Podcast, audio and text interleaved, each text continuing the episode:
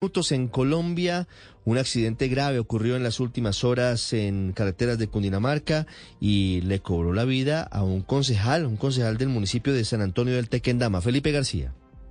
Se trata del concejal Milton Rodríguez, que iba muy tarde anoche en un carro particular color azul oscuro entre el municipio de San Antonio del Tequendama y la inspección de Santardencito en Cundinamarca, aunque las causas del accidente, Ricardo, aún son materia de investigación por parte de las autoridades. Lo que se sabe hasta el momento es que al parecer por las lluvias en la zona, el concejal perdió el control de su vehículo, el carro, el carro dio varias vueltas y terminó volcado abismo abajo allí en la vía. Sobre este hecho habla el capitán Álvaro Farfán, delegado departamental de bomberos de Cundinamarca